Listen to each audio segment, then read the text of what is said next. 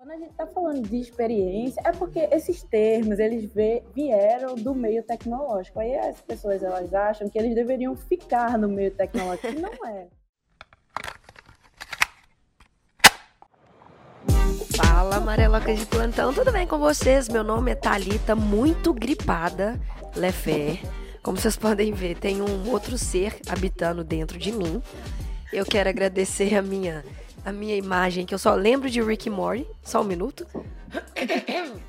Olha aí, bastidores da diversão, gravação. Gente, peguei uma gripe surreal. É, isso fica aí a dica para vocês, o recado: bebam água, meus queridos amigos, e tomem vitamina C. E se valer de alguma coisa, toma aquela vacina da gripe, sabe, uma vez no ano, porque não tá muito legal, não. Mas enfim, estamos começando o episódio hoje de número 94. E hoje a gente vai começar conversar. Na verdade, é mais uma série que está começando aqui na Amarelo Criativa, aqui no Yellowcast, onde a gente vai falar sobre tecnologia, sobre UI, sobre UX e, e, e tudo aquilo bonitinho ali que deixa a gente, meu Deus, como será o futuro? Será que teremos profissões? Será que preciso e quero mudar de profissão? Mas o que um UX e UI faz?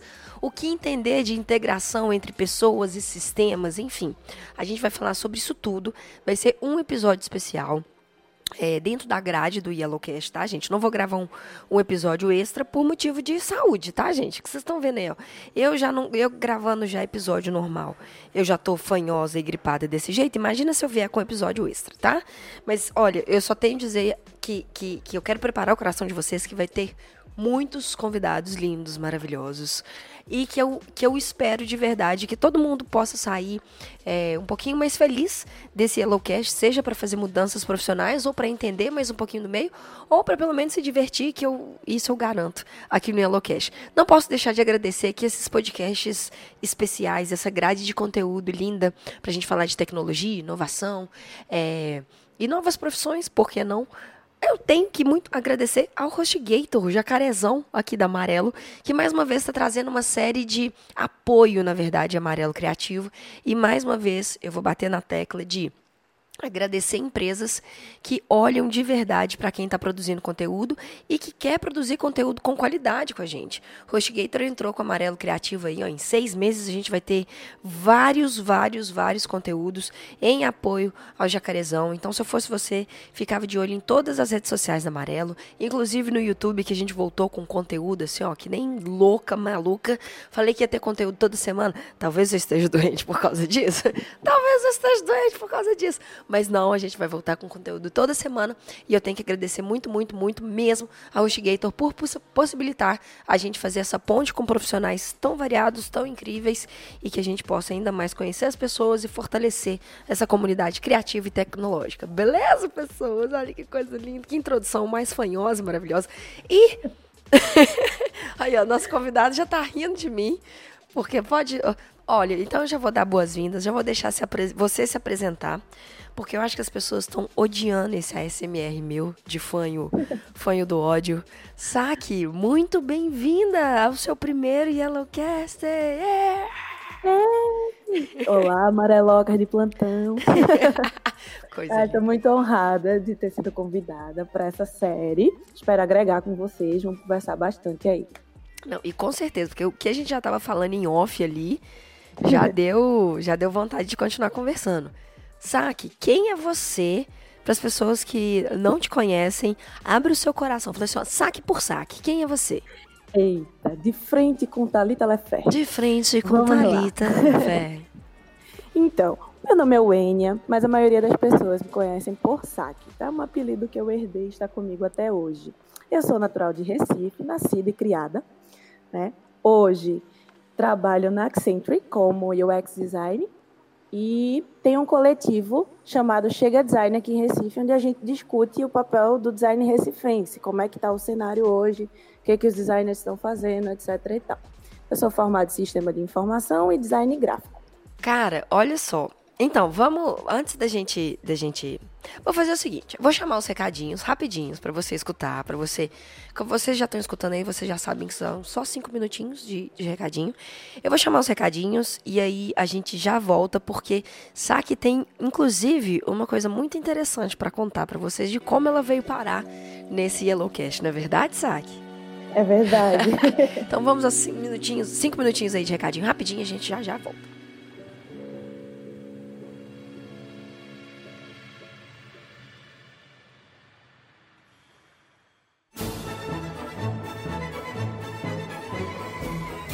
Fala, Amareloca. Estou um pouco gripada, mas trago boas notícias nessa parte dos secadinhos. Olha que coisa maravilhosa. Eu quero contar para vocês um pouquinho mais a fundo essa parceria que a gente tá com a HostGator em 2020. HostGator, ela tá entrando não só como parceira da Amarelo Criativo, mas com outros canais de comunicação, tecnologia, criatividade, para a gente empoderar cada vez mais os nossos serviços criativos e tecnológicos. Não só isso, não só trazendo esse apoio para quem cria conteúdo criativo, a HostGator também entra com uma campanha que chama Para Toda Hora. E o que, que essa campanha é? Essa campanha, gente, é para a gente realmente colocar todas as nossas ideias, todas as nossas estruturas de projetos, todos os nossos conceitos no mundo. É compartilhar as nossas ideias, compartilhar os nossos projetos e colocar ele para rodar de verdade. A gente entra com a ideia, a gente entra com a criatividade e a HostGator está entrando com as ferramentas para fazer isso acontecer sem barreira, com facilidade, com suporte 24 horas por dia, 7 dias por semana. E eu quero destacar aqui um dos serviços que a HostGator está trazendo, que é a hospedagem de site otimizada para WordPress. Sim, isso mesmo que você escutou. A HostGator ela tem uma hospedagem otimizada para vocês que criam, para nós, na verdade, que criamos projetos no WordPress, com segurança, velocidade e alto desempenho para o nosso site. E o melhor ainda, com um ano de domínio grátis. Cara, sério, de verdade, se você tem um blog, se você tem o seu portfólio que você está querendo é, já colocar no ar e estava faltando ali um apoio, estava faltando uma. uma ferramenta para você conseguir otimizar isso, ou se você tem uma loja online e tá precisando colocar essa loja online no ar, eu aconselho muito que você conheça esse serviço da HostGator, vê lá os planos, vê todos os serviços e condições que a HostGator oferece, porque essa hashtag, essa campanha da HostGator, ela é de verdade. Ela é para quem cria e para quem precisa colocar as ideias e os projetos no mundo. Eu vou deixar os links aqui embaixo, dá uma conferida, olha com calma, olha com carinho, porque eu tenho certeza que isso vai te atender em algum ponto em algum projeto seu. Mais uma vez eu quero agradecer a HostGator por todo esse apoio, não só à comunidade criativa, mas tecnológica, dos designers, dos programadores. Eu tenho certeza que a gente vai fazer um trabalho muito bonito nesse ano de 2020 e vocês podem ter certeza que essa parceria é só para fortalecer o trabalho de nós, profissionais criativos. Links aqui embaixo, espero que vocês gostem desse podcast. Tá vindo mais uma série de conteúdos aí totalmente voltados para tecnologia, educação e design, obviamente. Então fica aí com o episódio de hoje. Um beijo para vocês, não deixe de conferir os links e a gente se vê na semana que vem. Separa sua água, o seu café, o seu quick. No caso eu tô separando aqui o meu, a minha de pirona e o meu xarope. e vem escutar com a gente esse episódio do Yellowcast que ficou sensacional.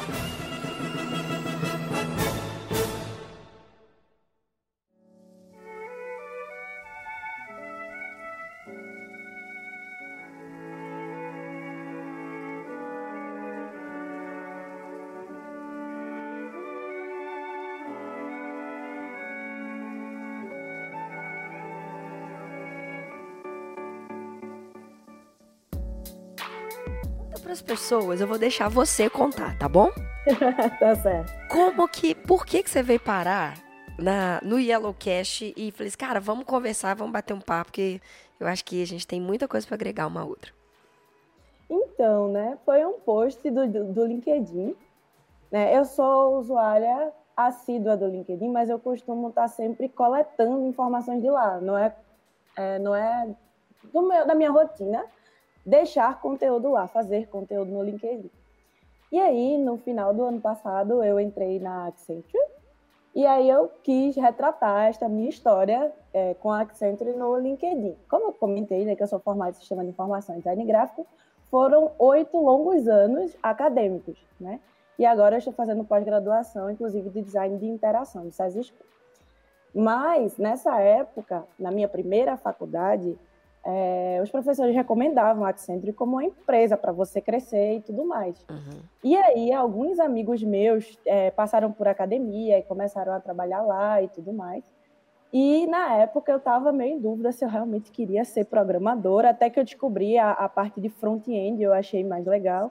E foi aí que eu migrei para a parte de UX UI, né? Porque eu vi que não era front-end ainda onde eu queria ficar.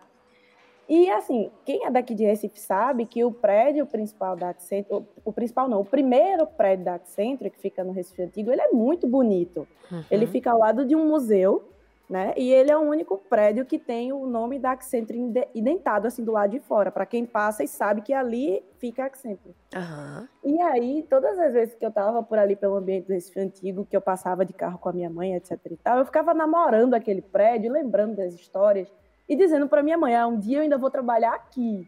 Ela ficava, é, minha mãe sempre foi muito apoiadora e ela sempre incentivava assim, vai minha filha, você vai conseguir e tudo mais. E aí é, eu tinha a visão de que a Accenture era uma empresa apenas para programadores e tudo mais, e enfim, isso mudou porque a gente sabe que não é uma empresa ela não funciona só com programadores, Exato. ela precisa de todos os setores. Exato. Mas uma coisa que foi muito interessante descobrir é que há oito anos atrás, nesse tempo que eu já estava tentando entrar, não tinha o time de UX que tem hoje. O time de UX ele é um time recente e eu também estava descobrindo para onde é que eu ia seguir, uhum. né? Se eu realmente ia ser programadora, se eu queria ir para a parte de front, é, e aí depois eu descobri o, o design gráfico e, se eu ia ficar na parte de design comunicação ou a parte de design web, uhum. né? E aí tudo isso, até que eu entrei na Accenture depois que eu participei de um evento muito legal é, chamado Startup Weekend uhum. Woman. Não sei se tem por aí em BH esse, esse evento. Eu acredito que tem. Tem né? sim, tem sim. Ele, era, ele é só focado só para mulheres que querem. Uhum. Sim. Isso, esse mesmo. Pronto. E aí eu fui participar e o evento estava sendo sediado no prédio novo da Accenture. Olha aí. Tinha há, há pouquíssimo tempo inaugurado e tudo mais. E aí eu fiquei no deslumbre, porque o, prédio é perfeito, é belíssimo, né? E a minha equipe ganhou. A gente desenvolveu uma solução de turismo criativo para a cidade do Recife.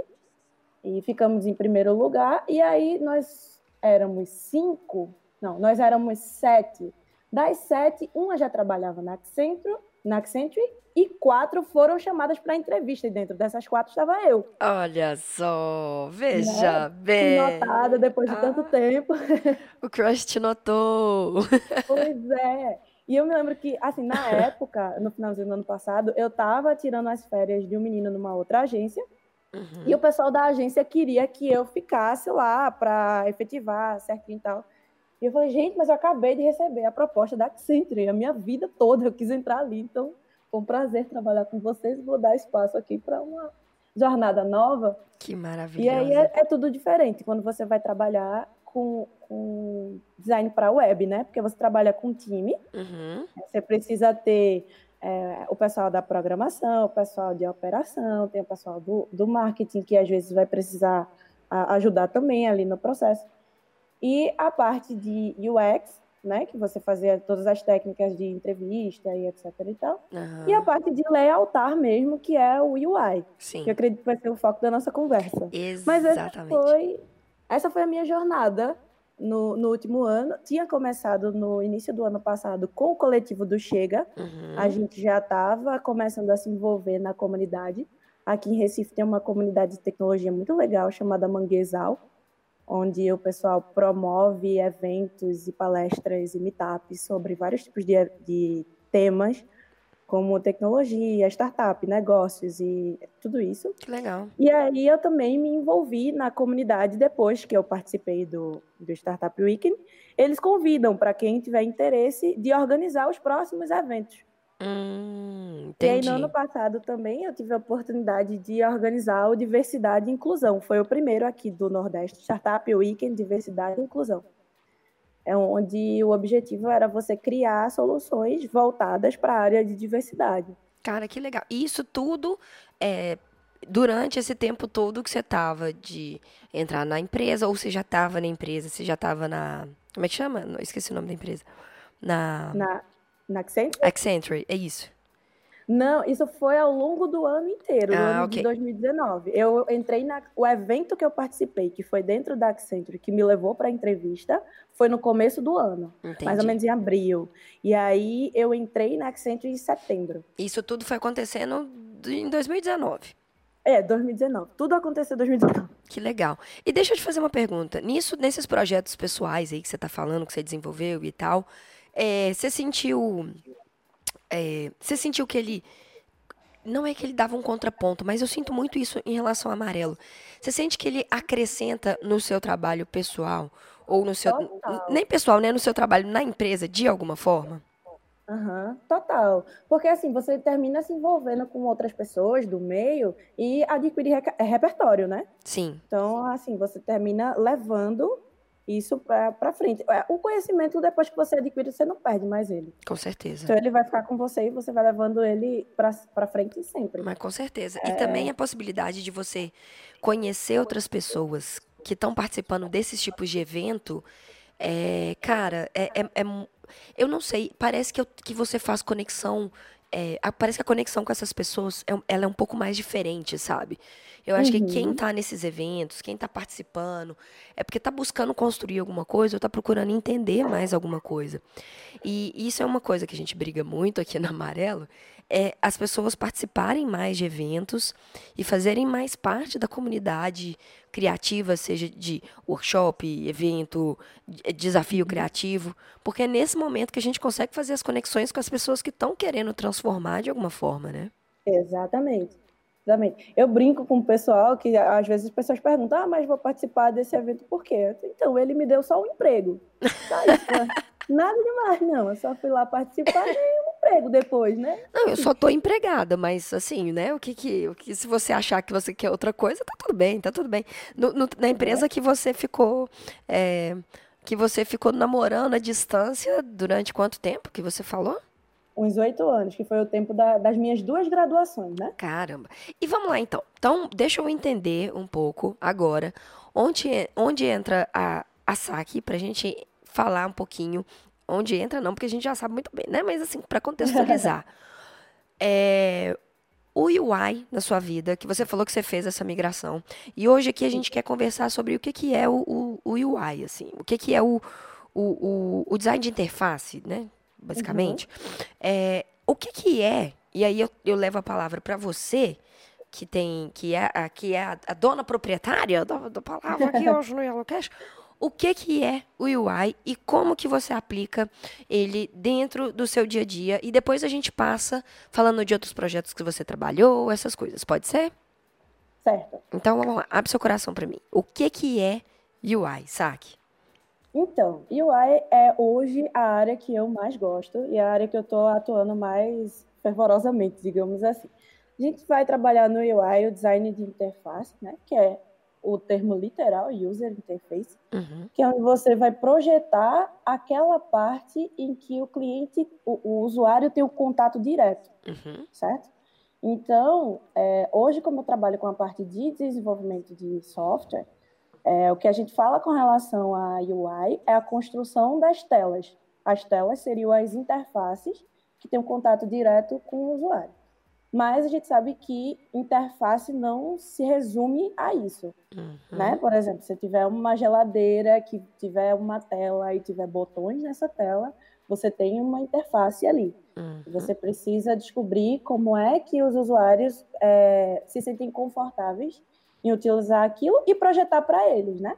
Exato. sabe que não faz mais sentido a gente projetar as coisas para a gente, os, digo a gente e os designers, Uhum, a gente precisa projetar para as pessoas. uhum. Então, a gente precisa entender como fazer uma interface que ajude o usuário a chegar no objetivo dele, Hum, sem dificultar as coisas. Né? O nosso trabalho é otimizar as coisas, otimizar o caminho para o, o objetivo final. Você falou uma coisa que eu acho muito, achei muito pertinente, que não é, é, é facilitar, mas é deixar é, a parada um pouco mais intuitiva, obviamente com todas as funcionalidades, né, e gadgets e, Uhum. e, enfim, e design que são necessários para transmitir essa mensagem. Só que, cara, é completamente voltado no usuário. E se a gente Isso. não olhar para o usuário, e talvez, me corrija se eu estiver errado, colocar um pouco, de, duas pitadinhas de, de empatia aí, a uhum. gente tem um pouco de dificuldade de fazer isso acontecer, na é verdade? Pois é. Sabe um negócio muito legal que o pessoal conversa por aqui? É que uma vez eu fui numa palestra aqui dentro da, da comunidade e uma moça, ela foi bem incisiva, quando, infelizmente eu não me lembro o nome dela, mas aí ela falou assim, é, empatia é algo que não existe. E aí chocou todo mundo, porque ficou todo mundo, como assim? Empatia é algo que não existe. E aí ela foi explicar. É porque empatia seria tecnicamente você se colocar no lugar do outro. Uhum. Só que não existe essa possibilidade de você se colocar no lugar do outro porque você não vive o que a pessoa viveu. Uhum. Por mais que você aplique as técnicas e tudo mais, como um dia na vida, por exemplo, né? Sim. Você aplicar essas técnicas, é, você não tem o mesmo repertório que a outra pessoa tem. Então, você precisa fazer um trabalho de imersão, que é o que a gente chama de empatia. Uhum. Você vai entrar no, no, no que a pessoa vive, quais são os problemas dela, e aí isso vai lhe gerar empatia, porque você imergiu na vida dela, uhum. no, no que ela vai precisar usar, de, e depois que você fizer esse apanhado de todo o levantamento desses, desses dados, digamos assim, aí é que você vai começar a projetar. Projetar para as pessoas. Entendi, entendi. Que, que ponto bom, que ponto faz sentido, de... Faz sentido para você? Faz sentido, faz sentido é, você se projetar no, no lugar do outro e tentar basear as experiências que ele teve na vida, ao longo da vida, né? Porque uhum. jamais saberemos, assim, é, Cara, isso aí a gente, olha, adoro, porque a gente vai começando a entrar em camadas e camadas e camadas. E aí meu pensamento ele vai dando três passos para trás a cada coisa que eu quero falar. Mas faz total sentido. Eu acho que é, não é só basear a experiência do usuário é, em relação ao que ele está interagindo, mas eu acho que existe um ponto que é assim. Eu acho que a empatia existe, obviamente. Do jeito que ela falou, eu acho que foi muito mais presta atenção no que eu vou falar, mas, tipo, e faz todo sentido, saca? Tipo assim, olha, não existe, mas existe nesse, nesse, nesse ponto.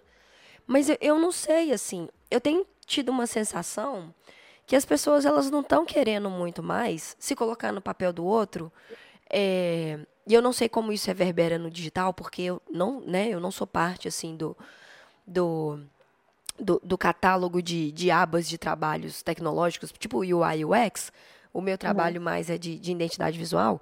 Mas uma coisa que eu tento fazer dentro do meu trabalho de identidade visual, que eu falo muito sobre empatia, é o seguinte: eu vou lá no, no, no meu cliente, eu converso com o meu cliente, e a empatia, no caso, que eu, que eu tento colocar sempre nos meus trabalhos é: eu preciso entender que isso é um investimento novo, que tem muita coisa apostada nessa nova marca, que essa uhum. marca vai ser não só uma nova marca, mas ela vai ser um novo negócio, ele vai ser o sustento do meu cliente ele vai ser o trabalho de outras pessoas que o meu cliente vai ter que contratar. Ele tem que atender o cliente e o cliente do meu cliente. Então, talvez. Isso. Talvez o que você está falando, que é, empatia não existe, eu nem sei mais se essa palavra é só empatia, sabe? Uhum. Mas é, é justamente isso, assim, é você viver você se colocar quase no lugar do outro e não só pela dor que ele sente ou pela felicidade que ele, que ele sente, mas é pela expectativa que ele cria, sabe? É, eu estava vendo um TED do, de um cara que trabalhou na Apple, esqueci o nome dele agora, mas ele ele já saiu da Apple, é, já, se eu não me engano, e ele trabalhava com tipo a ponta final de quando os aparelhos eles iam para os consumidores. E aí, você já viu esse TED? Não. Eu vou você me manda. Vou mandar e vou deixar o link aqui pro pessoal, quem quiser ver. Se eu lembrar, porque eu sou péssima em lembrar de deixar os links aqui no HelloCast. Mas olha que interessante. Ele falou assim: eles estavam sempre desenvolvendo o um aparelho e eles sempre estavam muito, muito felizes com que é, o aparelho estava empenhando e como que ele ia para o público final.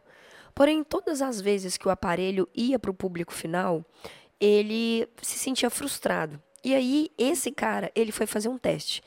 O aparelho foi lançado na Apple, né? Na época, eu não sei se era o, iPhone 3, se era o iPhone... Não lembro qual iPhone que era, 4, não, não me lembro muito bem.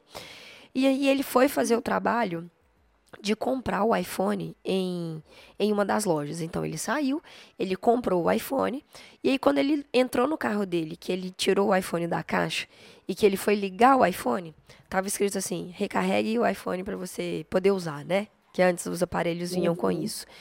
E aí ele, ele chegou em casa e ele falou que ele sempre tinha a mesma frustração quando ele tinha que comer um pedaço de, de maçã, tipo uma maçã ou alguma fruta, eu acho que era maçã especificamente. Que era toda vez que ele ia comprar a maçã, que ele queria comer a maçã rápido, ele tinha aquele problema daquele pininho da maçã, que ele nunca conseguia arrancar o pininho da maçã. A maçã, ele ele tentava puxar, o pininho não saía. Obviamente, né, gente, que são dois contrapontos, assim, isso é o storytelling do cara. Mas o mais uhum. incrível nisso é que o seguinte, ele percebeu que era uma frustração muito grande quando a pessoa comprava o iPhone e tinha que carregar o iPhone para usar o iPhone. E aí, dentro do sistema lá da, da, da Apple de lançamento dos, dos smartphones, tem uma parte que o iPhone precisava ficar carregado para te testar o desempenho dele. Então, nesse momento, nessa fase de, de montagem do iPhone, ele resolveu dar uma carga de 20% nas baterias do iPhone.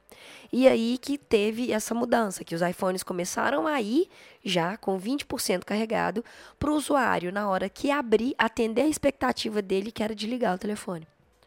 Uhum. Então, assim, perfeito, perfeito sabe? E, e, nesse ponto de empatia, eu acho que isso que você falou me deu esse. mexeu realmente, assim, com, com tudo que eu já pensava em relação de empatia. Porque a empatia era a pessoa ter um telefone novo, que funcionasse bem, que atendesse as expectativas de preço e resultado e tal.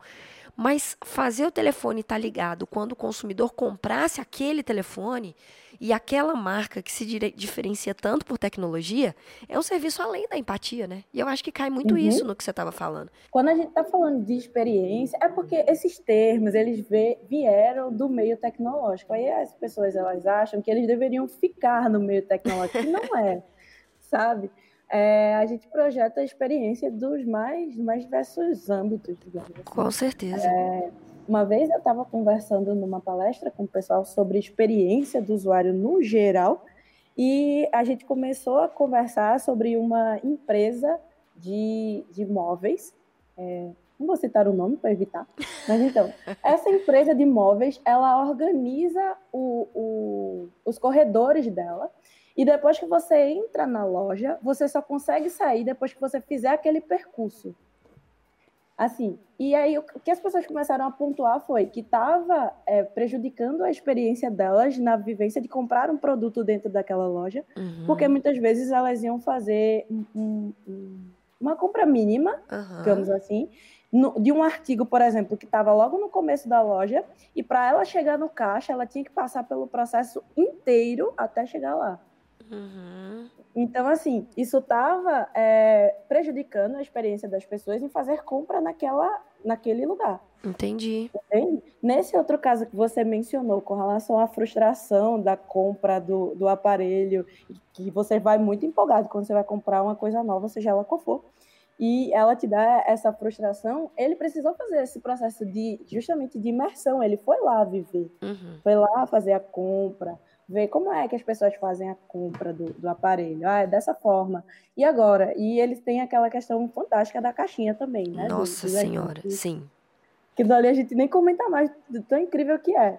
Que faz parte também da experiência. Você sabe que a pessoa Total. tá na expectativa para abrir aquilo. E ele te dá aquela tensão antes Não, de abrir a caixa. Eu tenho certeza que o iPhone. A gente está no iPhone o quê? 10? Eu acho. Ih, mulher, nem sei mais. Também nem sei mais. Porque mas... teve uma hora que trocou para letra, né? Trocou é, para X. É X, Foi. sei lá. É. O, o iPhone é, abecedário da Xuxa, daqui a pouco, ele vai abrir, cara, tocando uma música com laser, sabe? Com, tipo assim, gelo seco. Porque não tem condição. Não duvido nada. Eu também não duvido, não, meu filho. Tem público para tudo nesse mundo. Mas me conta aqui, é, a gente tá. E, e, é muito legal a gente tirar essa, essa palavra que você falou, que tudo nasceu na tecnologia, mas ela reverbera para para físico também, que é a integração, uhum. a experiência, né? É, uhum. a, a, a, usabilidade, eu acho que a usabilidade é uma palavra que, assim, é, ela se tornou, é isso que você falou, nasceu no digital, mas hoje a gente escuta usabilidade em, em muito meio, não só tecnológico, mas é, instruções de usabilidade que nem sabe às vezes que a palavra usabilidade está ali por trás. E a gente tem esse aumento muito grande assim de, de deixar a, essa questão de experiência do usuário muito mais plural, né? Só que como a gente está falando um pouco mais aqui de design de interface, é, eu queria que você me, me, me contasse um pouco como que funciona isso no dia a dia do seu trabalho, em algum projeto que você Óbvio que se você puder falar, né? Que se tiver projetos surpresas lá que você não pode falar. Tem projeto que não pode, não. é, mas como que funciona, assim, dentro do seu dia a dia, o, o, o uso do design da interface dentro disso tudo que a gente está falando agora, desde a empatia, desde a aplicabilidade, do, enfim, da imersão. Como que funciona o design de interface dentro desse contexto? Perfeito. Vou te explicar um exemplo que eu estou vivendo agora, tá? No meu cenário atual. Eu estou participando de um projeto que a gente está reformulando a interface total do site, né? E aí, é, esse site ele já está no ar há um tempo. É, os clientes do nosso cliente já acessam ele há um tempo. Então, é, já tem ali a curva de aprendizado dele certinho e uhum. tudo mais. Quando a gente entrou nesse processo de fazer essa mudança da interface, uma das coisas que a gente mais se preocupa hoje é de não mexer muito na curva de aprendizado dos usuários, uhum. certo? Porque a gente já passou da fase de, de buscar, a, de fazer os testes de experiência, porque a gente já tem isso guardado, é um material que já existe lá para consulta, né? E a gente consulta esse material justamente para que na hora de fazer essa proposta de algo novo, é, não, em vez de ajudar, as pessoas terminem atrapalhando, sabe? Sim, total. Uma, da, uma das coisas que, que eu estava estudando recentemente era que, eu não sei se você sabe, eu acredito que sabe, okay. mas o Nielsen, que é o cara das heurísticas, hum. é o hum. mesmo Jacob que fala sobre curva de aprendizado. Eu, eu, posso, e... eu posso ser bem sincero e falar que eu não tenho ideia do que você está falando, porque amarelo é assim. Vamos lá. Vamos lá. A gente tem o, o Nielsen, que é o cara que fala das heurísticas de, de usabilidade. Deixa eu só confirmar se é heurística de usabilidade mesmo. Tá bom. Mas ele fala com relação à heurística, onde ele dá 10 dicas, são 10 heurísticas, e como você projetar a, a interface. É, o Nielsen, ele tem uma, uma lista de heurísticas, uhum. né?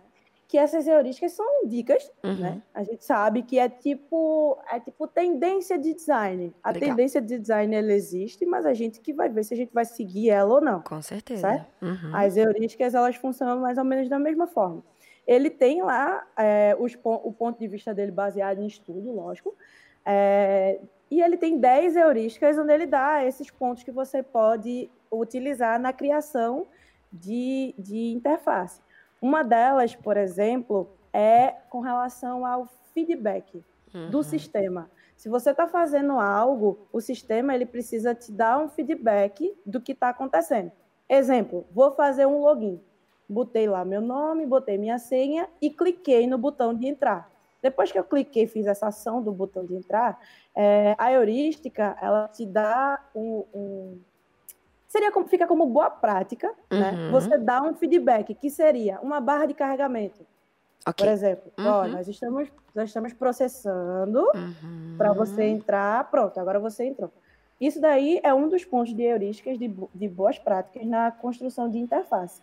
E aí o Nielsen, ele também está lá dentro da lista de leis do UX. Entendi. Um cara muito legal que eu não me recordo o nome dele agora, mas eu posso mandar o link para você disponibilizar para o pessoal. Beleza. Ele listou 20, 20 leis do UX. E o Nielsen tá lá, só que ele colocou outro nome, não sei porquê, se ele queria se passar por duas pessoas, não entendi. mas lá tá como lei de Jacob, que ele fala justamente sobre isso, que é a curva de aprendizado.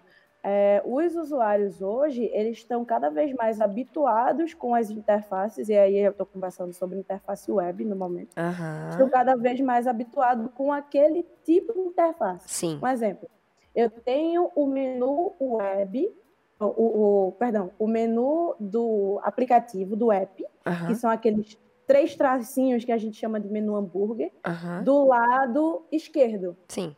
do lado superior esquerdo. Então, ele dá de sugestão de que quando você for fazer a interface, os usuários eles já sabem que o menu vai estar no lado de cima esquerdo. Entendi. Então, só se houver a necessidade dentro do estudo que você está fazendo, e se o projeto tiver essa liberdade e tudo mais, uhum. de você colocar em outro lugar, como do lado direito, por exemplo. Sim. Enfim. Perdão. Tá pegando minha gripe, Mas... né? Tá pegando a minha gripe. Já pensou pela internet? Vai que. então, e aí nessa, nessa lei que ele fala, ele está comentando sobre a. É, perdão, ele está co comentando justamente sobre isso, uhum. né? Sobre o usuário e a curva de aprendizado e tudo mais. E é um cenário real que a gente está vivendo agora, uhum. é, no projeto que eu estou atuando na empresa. Tem coisas mais modernas, digamos assim, do design de interface que a gente quer sugerir para aquele portal novo que a gente está fazendo, mas a gente não pode, porque a gente já tem um número grande de usuários utilizando aquilo e a gente não pode dificultar o processo deles que já é usual. Sim. Total, cara. Total, total. Eu acho que isso principalmente tem. tem, tem vou colocar um exemplo é, popular, assim, que eu acho que, que o que aconteceu muito comigo mas eu acho que pode estar na mão de todo mundo, e as pessoas podem ou não estar tá começando a reparar, que é muito o design da, da Netflix, da, da tela uhum. de, né, de, de, de, de, títulos da Netflix, de conteúdo da Netflix, e quando a gente vai para um conteúdo de uma tela de conteúdo, por exemplo, da Amazon. Ontem, eu tô, eu, tipo assim, eu tô tão habituada e eu já tô tão acostumada a trabalhar com e ver todos os dias e interagir todos os dias com a interface da, da Netflix, que quando eu fui para o interface da Amazon, eu buguei. Sabe o que é bugar? Eu buguei. Uhum. Eu não sabia mexer. Eu fiquei desesperado. Primeiro, eu achei que eu estava ficando velha. Falei, pronto, tô a velha que não sabe mexer em tecnologia. Mas aí eu reparei depois que pequenas coisas que eu já considero intuitiva, e de novo, talvez eu considere intuitiva porque a Netflix abriu esse caminho, né? Ela, Sim, ela desbravou. primeiro. Exato, ela desbravou no meio de é, é, no, nesse meio e está criando aí escolinha, é, eu esteja habituada com isso e eu não acostume com outro sistema e com outro, com uma outra interface agora. Mas eu acho isso que você falou, cara, pontual demais, porque primeiro, é, assim, de novo, voltando lá na nossa conversa off que a gente estava falando, a gente não cria para a gente, sabe? É, designer e, enfim, quem trabalha com serviços de tecnologia e criativos não pode ter esse ego muito preso dentro de achar que a gente trabalha para gente. A gente não pode trabalhar para ter um portfólio bonito, a gente tem que ter, trabalhar para ter um portfólio usual, sabe? Para usuário não é útil, que ele tenha funcionalidade dentro daquilo da proposta que você tá que você foi contratado para cumprir. Eu não sei se você concorda comigo, tá? Mas assim, é um ponto uhum. de vista que eu tenho dentro do trabalho é, gráfico é, que um ponto é, você não precisa ter 20 projetos, você pode ter cinco proje projetos. Dentro desses cinco projetos, que eles sejam, que ele, que ele saiba resolver o problema, ele seja preferencialmente bonito, né? Porque afinal de contas, você está sendo contratado para desenvolver um trabalho criativo com habilidades de design para tornar o trabalho agradável. A ainda é muito importante. Exatamente. É, mas ele precisa, ele precisa ter o objetivo dele claro que, da resolução do problema que ele foi contratado. Então, às vezes, eu me pego em vários sites ou em várias plataformas que eu vejo que está muito bonito, mas está muito pouco usual, sabe? Não, não tá fluido, uhum. não está orgânico. Então, eu acho que isso é um caminho, é um caminho interessante que a gente está trabalhando, né? Isso, isso aí. A gente tem que estar tá pensando em quem está usando aquilo. Exatamente, né? exatamente. É, muito se. A, a gente está em 2020 e ainda muito se puxa design para estética. Sim. Tudo bem, né? Faz parte. Mas até, até na, na construção de, de branding e tudo mais, você precisa entender o público. Com certeza. Você, por exemplo, você não pode pegar um, uma marca de um chocolate muito caro e fazer usar ela como referência para uma outra marca de chocolate que vai ser lançada nos mercadinhos de bairro. Uhum. Você sabe que não faz sentido isso. É estudo de público, né? Estudo do, do usuário final. Sim. É, é basicamente isso que você falou. E quando você fala da, da, da interface com relação à Netflix, né, que foi pioneira e tudo mais, e, e do que você já tem de repertório com relação à interface, né? Porque às vezes a gente quer trazer. Vamos lá. Aqui a gente não está dizendo que não é para você fazer coisas novas.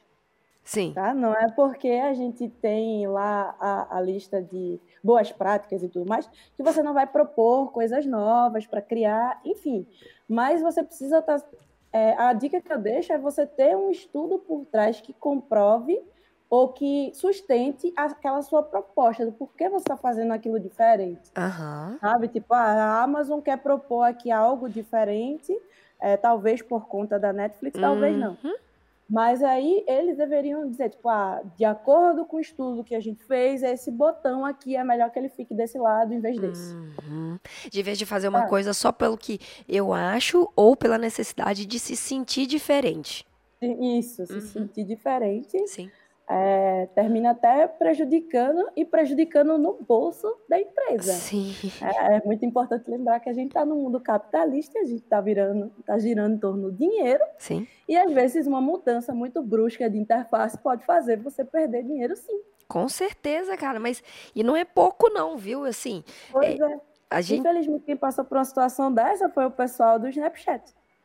Nossa, pois é. Eles Vamos lá. uma mudança de interface que perderam usuários. Pois é.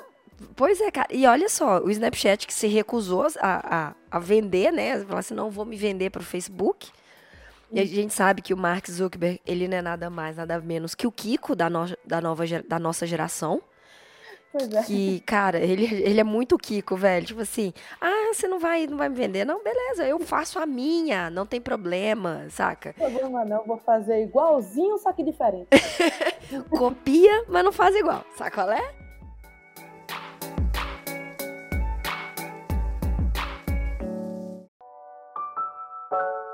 Olha só, eu acho que isso que você falou de da gente é, viver no mundo capitalista, obviamente, né? A gente tá aí batendo, inclusive, a cabeça na parede por causa disso. tanto de consequência tá tendo por causa disso.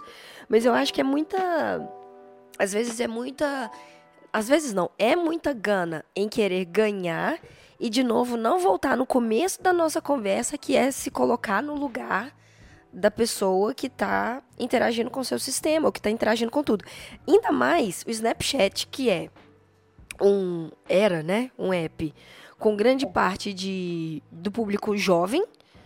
E, cara, para só para pensar assim, isso, isso eu, tô, eu tô divagando aqui agora. Se o jovem, que é o jovem, não conseguiu mexer, sabe? Não conseguiu interagir com a plataforma, não conseguiu interagir com a interface, o que, que vai fazer ele ficar preso na no, no, no app, no uso do, do, do, do, do app? Saca? Tipo assim, eles uhum. perdem a paciência muito rápido, velho. Ah, não tô sabendo mexer, sabe? Não tô nem aí, sai fora. Pois é, esse é, é um público que, assim, depois que ele enjoar, ele troca. Exato. Então, de certa forma, você tem que estar tá sempre trazendo novidades. Exato. Mas se essa novidade for uma mudança que mexa com algo que ele já tinha aprendido e ele vai ter que aprender uhum. de novo, isso perde o, o interesse. Total, sabe? cara. Total, total. E aí, tipo assim, a gente tá falando, né, do jovem, mas eu acho que isso em qualquer outro nicho, assim. Se você tá habituado a fazer uma coisa, você tá acostumado a mexer com uma coisa, e de repente você é transportado. E tem um outro, outro ponto também.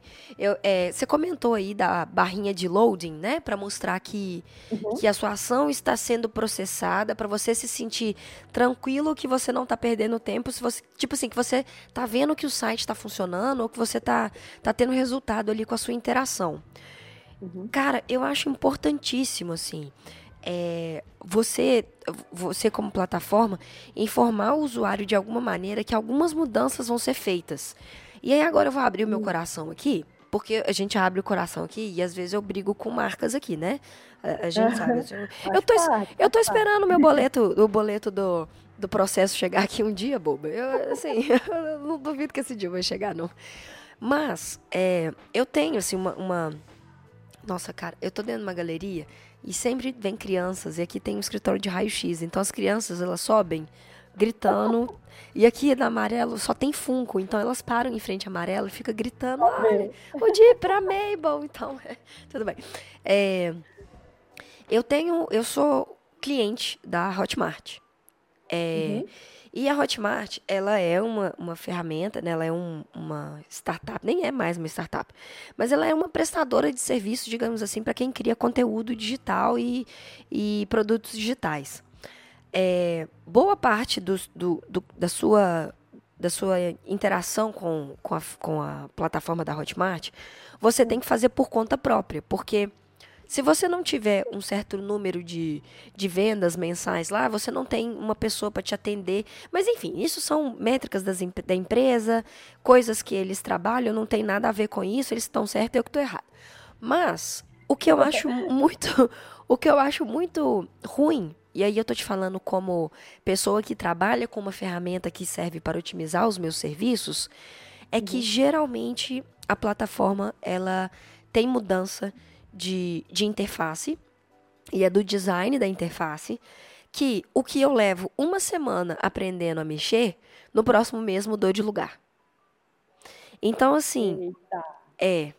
Isso é muito complicado, muito, porque eu é, trabalho com essa ferramenta que é para eu ter otimização, certo? Uhum. Eu trabalho com essa ferramenta porque a ferramenta está me propondo resolver problemas que são é, de gestão de um produto. Então, envolve venda, envolve reembolso, envolve página de venda, envolve relatório. Se, a, uhum. se, a, se a, o sistema, né, se a interface deles não colaborar para que eu, produtora individual, consiga é, mensurar os resultados por conta própria, sem precisar necessariamente de uma terceira pessoa para me ditar o caminho, e isso não está acontecendo, a gente tem um problema. Uhum. Sabe? E isso é. eu já tenho dito já lá há algum tempo, mas enfim, que isso não vem ao caso, mas eu acho que isso entra muito dentro do o que seu usuário está falando e da forma que seu usuário está interagindo com a ferramenta. Isso diz muito sobre o tipo de empresa que você é. Pode parecer que não, mas agora eu tenho mil interpretações sobre a Hotmart, sobre se ela quer atender clientes menores ou não. Você entendeu? E você entende Entendi. que não precisou ninguém da empresa falar isso para mim?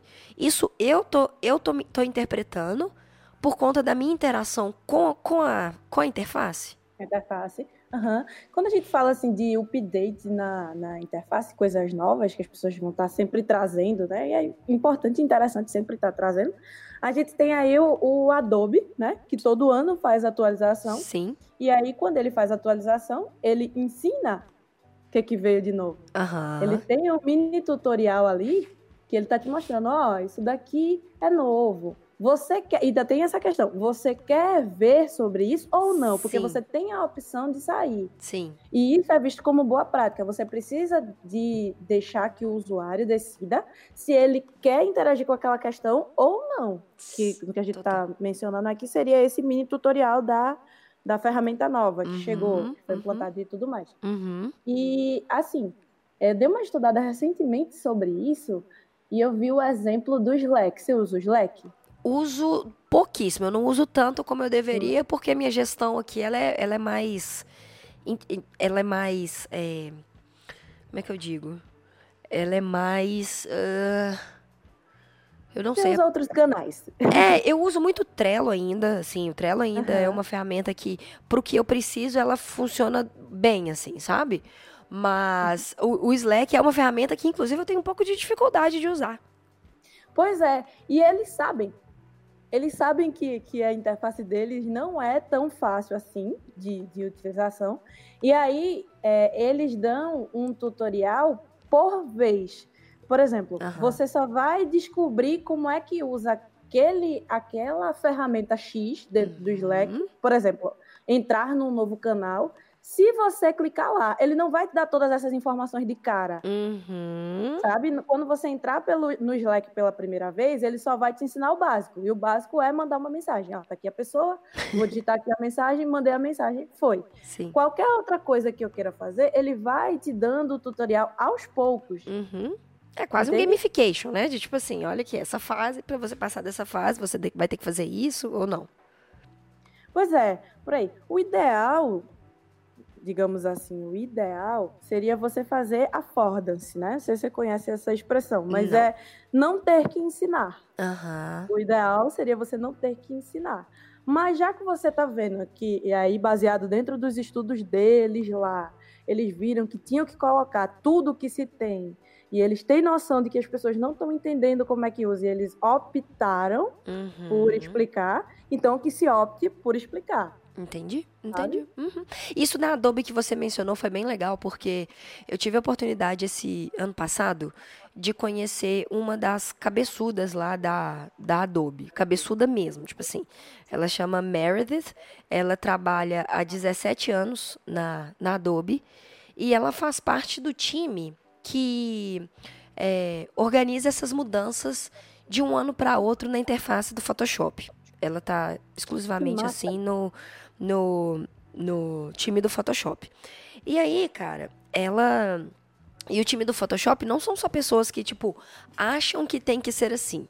São times que conversam com profissionais do mercado, né? Conversam com agências, conversam com profissionais fotógrafos, enfim, é com base em estudo, não é com base em achismo, saca? Perfeito. E aí ela estava conversando isso com a gente, inclusive foi lá na Hyde Conference que ela que ela deu essa palestra. Eu achei, cara, eu achei muito foda.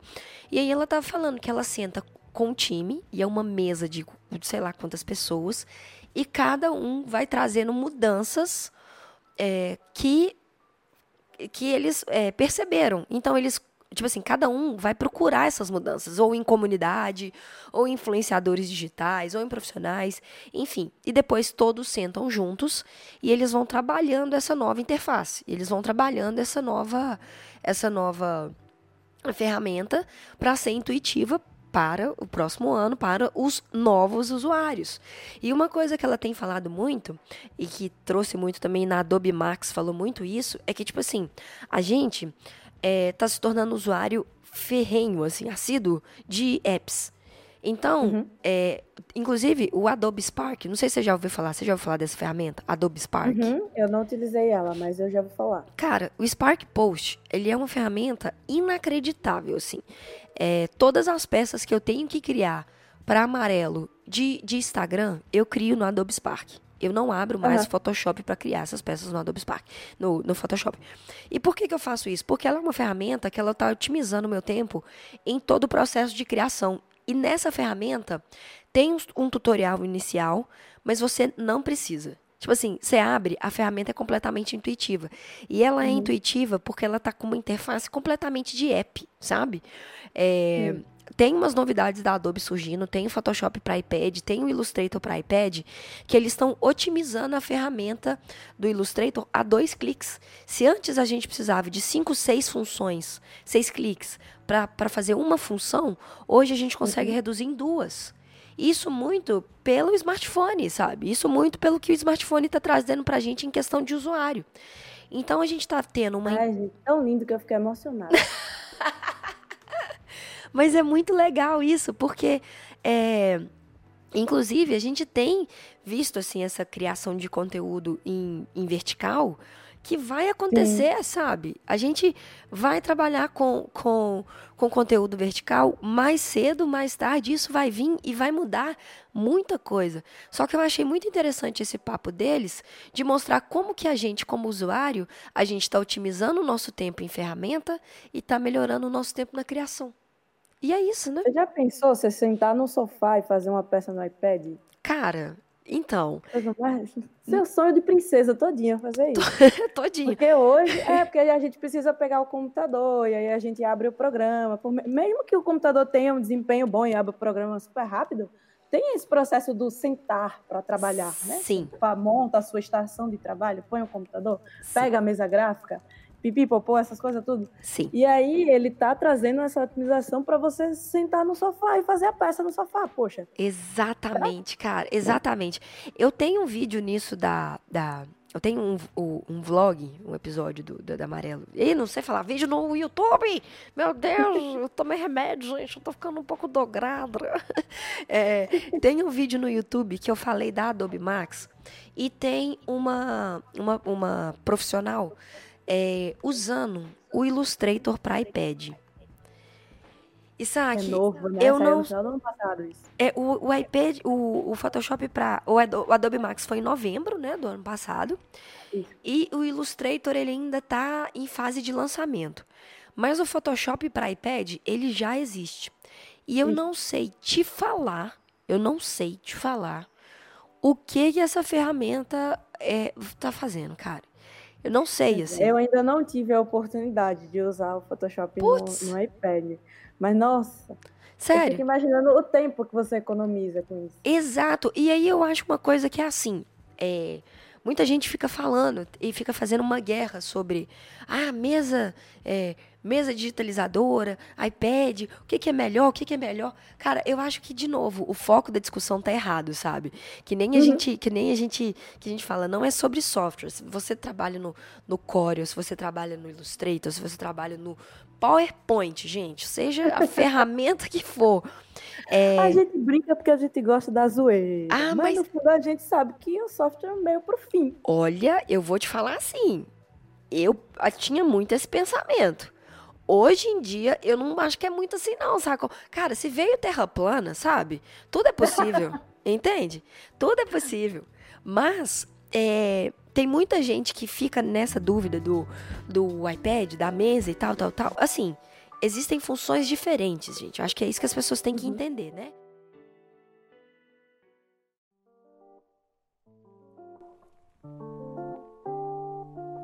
Para fechar, é, o que que você pode dar de dica para quem está querendo começar agora é, no, no, no design de, de, de interface?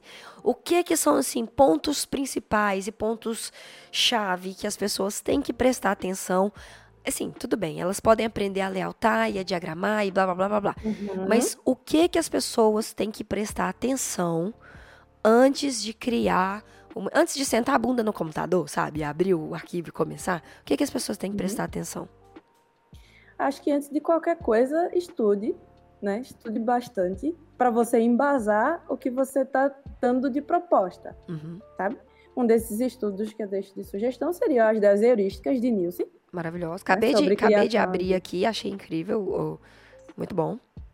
sobre criação de interface, né?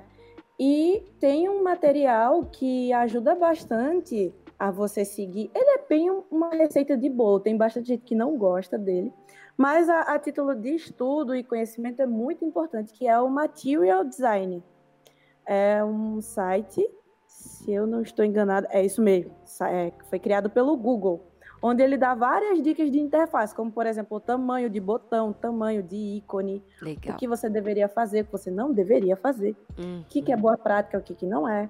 Então, é, para que você tenha. Tem muitas coisas do design gráfico que a gente consegue trazer Uhum. para o UI, né? Como total. o estudo de grid, por exemplo. Uhum. Mas aí, para você que quer começar no, no mundo de UI, é, agora que já se entende do que, que estamos falando quando falamos de UI, seria as heurísticas e uma olhada boa no mate- Material Design Uhum. do Google. Eu vou deixar os links aqui. Depois você me manda, por favor. Manda. Vou deixar os links aqui para o pessoal acessar, para o pessoal conhecer. É, um- um- vou te pedir mais uma, mais uma dica. Se o seu coração permitir, a gente ainda tem um tempinho para só mais uma dica. Tá bom. O que que. Porque as pessoas falam muito, perguntam muito aqui pra gente no amarelo. é, as pessoas fazem design gráfico e têm medo de mi- migrar pro UI ou UX. E às vezes não sabem por onde começar.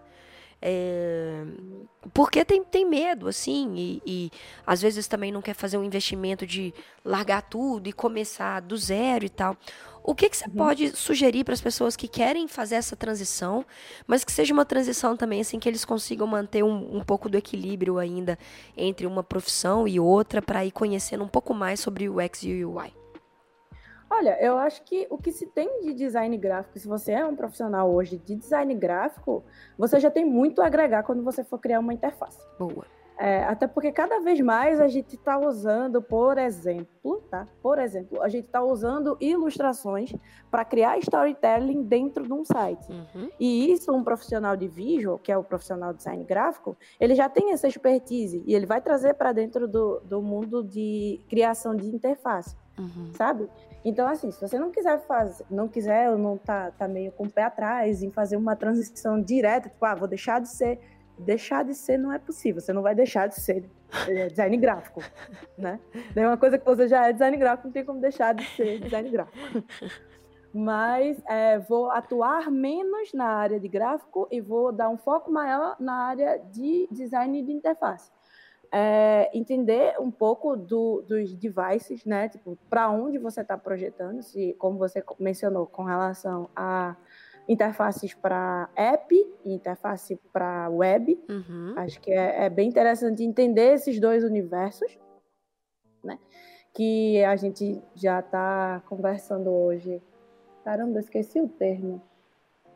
Ah, sobre sites responsivos, que Sim. são sites que funcionam na, nos dois devices uhum. sem perder muito a, a, organização da interface, digamos assim. Uhum. Então, entender para onde você vai projetar, entender para quem você vai projetar, uhum. né? Que é, que é, muito importante. Sim. E é, trazer todos os conhecimentos do design gráfico que você tem para dentro do, do universo de UI. Você vai fazer uma espécie de, de você vai acrescentar mais coisas. Sim. Né? Naquilo, naquela, naquele repertório que você já tem. Uhum. Que é bem por aí. Sim, total. E acrescentar, eu acho que é uma, é uma coisa maravilhosa. Eu estava falando numa live da Amarelo, é, o quanto que o design ele se tornou é, amplo na, na metodologia que o design é aplicado. Tanto que a gente tem hoje em dia design para negócios.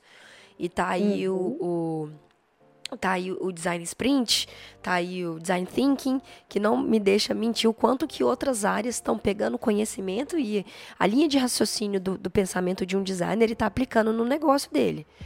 É, e, e, as pessoas me perguntaram assim, ah, mas o que, que eu posso fazer? Como que eu posso migrar? Eu, eu quero, eu, Talita, quero começar a estudar muito daqui a um tempo o Data Science e Machine Learning porque hum. são coisas que eu, como profissional, assim, eu gosto, eu, Thalita, gosto muito. Já falei mil vezes que eu sou time robô, e eu sou time robô mesmo, tipo assim, entre humanidade e robô, cara, eu torço pro robô fácil. Mas eu acho que tem coisas boas a serem exploradas dentro do data science e do machine learning, que a gente pode usar muito esse pensamento do, do design, assim, sabe? Do, do, do o pensamento do designer e o pensamento do design para a gente construir algumas coisas. É, inclusive tem cursos maravilhosos, tem vários lugares que estão apostando nisso também, mas eu, Thalita, quero começar a, a ver isso. Vamos ver o que, que vai dar. Eu estou um pouco curiosa, eu acho que tem um caminho bom para ser explorado, e eu acho que é isso que você falou, sim, entender que as possibilidades nisso isso, às vezes não é você vir e fazer alguma coisa que todo mundo já faz, mas é você colocar o seu olhar de diferente e da sua experiência em alguma coisa que pode acrescentar um, um meio, né? E aí vocês juntos criarem uma coisa nova. Sabe uma coisa boa que está muito sendo comentado recentemente? É o estudo sobre data visualization. Hum, fale um pouco é... sobre isso. Porque assim, você, a gente, como designer, a gente recebe vários dados para comunicar. Certo. Né? E aí a gente vai fazer a organização desses dados e vai comunicar, seja numa campanha, uhum. é, enfim. E está muito se conversando hoje em, em orientação, ou, não, não é orientação, é construção orientada a dados. Uhum. Quando você for criar algo novo, você vê os dados, uhum. estudar os dados para criar isso. Uhum. E aí, quando a gente fala de ver os dados e estudar os dados, está tendo um papel muito importante dos designers hoje na construção de dashboards, uhum. que são as hum. organizações dos dados para data visualization. Olha, visualização de dados. Olha aí. É isso, cara. É, é, isso, tá vendo? Eu nem sei às vezes dos termos, eu gosto de ficar falando essas coisas e a gente aprende. Eu, não sei se você sabe, eu é, não sou mais tão designer, assim, eu não boto mais tanto a mão na criação final, porque uhum. hoje a minha, a minha profissão, assim, além, obviamente, é amarelo, mas um ponto muito forte que eu não, eu não, não aguento, né, deixar de, de, de trabalhar com isso, porque é, é, eu amo, é minha, é realmente minha paixão, eu sou planejamento criativo. E eu hum. dei esse salto, assim, para um, um, salto para trás, não no sentido de voltar, eu dei um salto para cima, mas não no sentido de crescer. Como é que eu explico? eu saí, sabe quando você dá um você zoom fala, out? Você voltou pro início do processo, é, é o planejamento. É, na verdade, eu voltei pro início, mas eu voltei pro início vendo a ponta final, sabe como? Tipo assim, sim, sim. o uhum. que eu senti é que eu, eu, eu tô olhando as coisas, tipo, como, como se eu tivesse dado um zoom out, assim mesmo. Eu dei uhum. um zoom out e aí eu consigo perceber um pouco mais as diretrizes que eu preciso usar no meu planejamento para que eu otimize a criação do meu designer para que atenda é, para que atenda o meu cliente dentro do meu planejamento e que o design seja que o design converse dentro da proposta, entendeu? Uhum. E, e, não só isso, dentro do planejamento criativo que eu tenho trabalhado ultimamente, eu tenho feito apresentações no, no, no, no presentation ou no keynote, enfim, tenho feito apresentações que otimizam o entendimento de quem vai apresentar com o usuário, que, com o meu cliente que vai receber a peça, apresentação, entendeu? Uhum.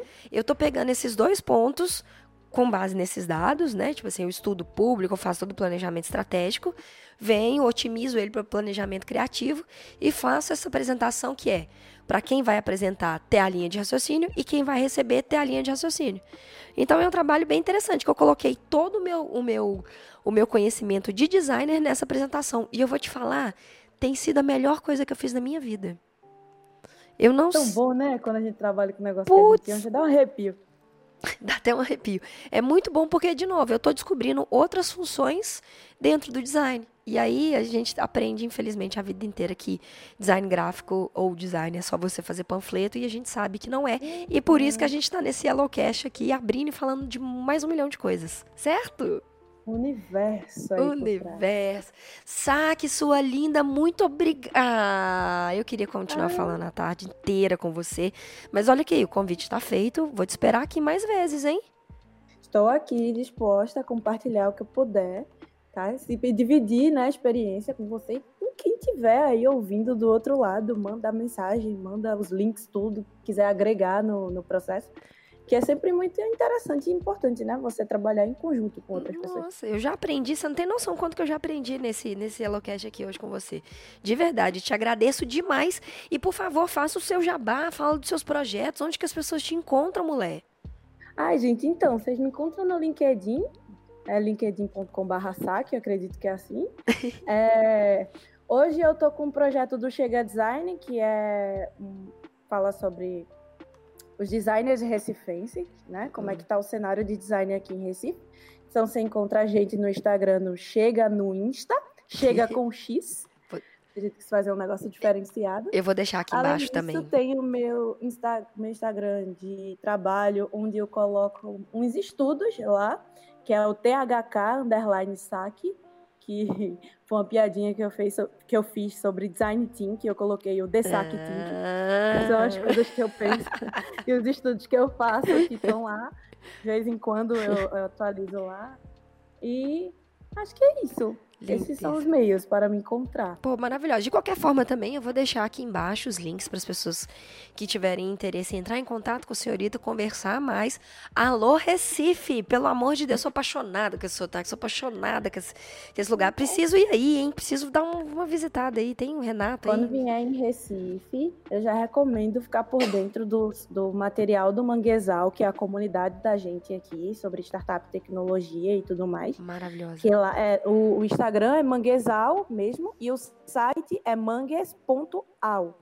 Lá é onde sai tudo que está acontecendo dentro do, do Porto Digital, que é a ilha digital aqui da, da cidade do Recife e onde você pode ver onde é que está acontecendo evento, onde é que está tendo palestra, onde é que, se é pago, é gratuito. Gostaria de deixar aqui o jabá de que a grande maioria dos eventos daqui de Recife são gratuitos. Por favor, participem. Uh, parte... Olha, por favor, repete essa... Por favor. A grande maioria dos eventos aqui em Recife, os meetups com as palestras, palestras técnicas, inclusive, são gratuitos. Então, por favor, participem Olha. e vocês vão ficar sabendo o que está acontecendo lá no Manguezal. Olha aí, ô gente, eu tenho vontade de socar a cara das pessoas que não vão em efeito gratuito. Aqui em Belo Horizonte eu já desisti, sabe? Sabe quando, sabe quando sua mãe entrega? Ela fala assim, ah, eu sou, sou eu em BH. Mas, gente, pelo amor de Deus, tá? Aproveita a oportunidade. O, a, o cenário de tecnologia e design do Recife, do Recife eu sei que é incrível, tem muito profissional foda em Recife. A gente tem que parar com essa putaria que tudo é Rio, São Paulo e Sudeste. E eu me incluo nesse negócio aqui. As verdades, as verdades. É, o shade é gratuito. Pessoas, é isso. Então, muito obrigada. Semana que vem a gente volta. Lembrando que vai ser o último episódio do mês. É, último, penúltimo episódio do mês. A gente vai vir trazendo esse assunto de, de UX, UI, tecnologias, trabalhos, inovação, experiência do usuário. Tudo isso aqui aprofundando num papo além de, de, de software, além de, de design, além do visual, para a gente entender também que tem outras diretrizes aí no fundo que a gente precisa entender, precisa seguir e precisa, acima de tudo, acompanhar e trocar ideia para conseguir construir um futuro de integrações e tecnologias e serviços que a gente realmente fique feliz criando ou usando. Beleza, seres humanos? A gente se vê na semana que vem. Não se esqueça de, se você quiser, tá, gente? Eu não tô brigando ninguém. Começa a brigar, né? Eu não tô brigando com ninguém, não. Mas se você quiser indicar o Yellowcast para algum amigo, alguma amiga, algum amigo, algum cachorro, papagaio, qualquer pessoa que você acha que vai gostar muito desse episódio, indica aí para ele e eu já peço desculpa se você tá escutando isso aqui a primeira vez e você tá escutando voz de ganso que eu tô, é porque, gente, é, a vida é assim, tá bom? Um beijo para vocês, a gente se vê na semana que vem. Tchau, tchau.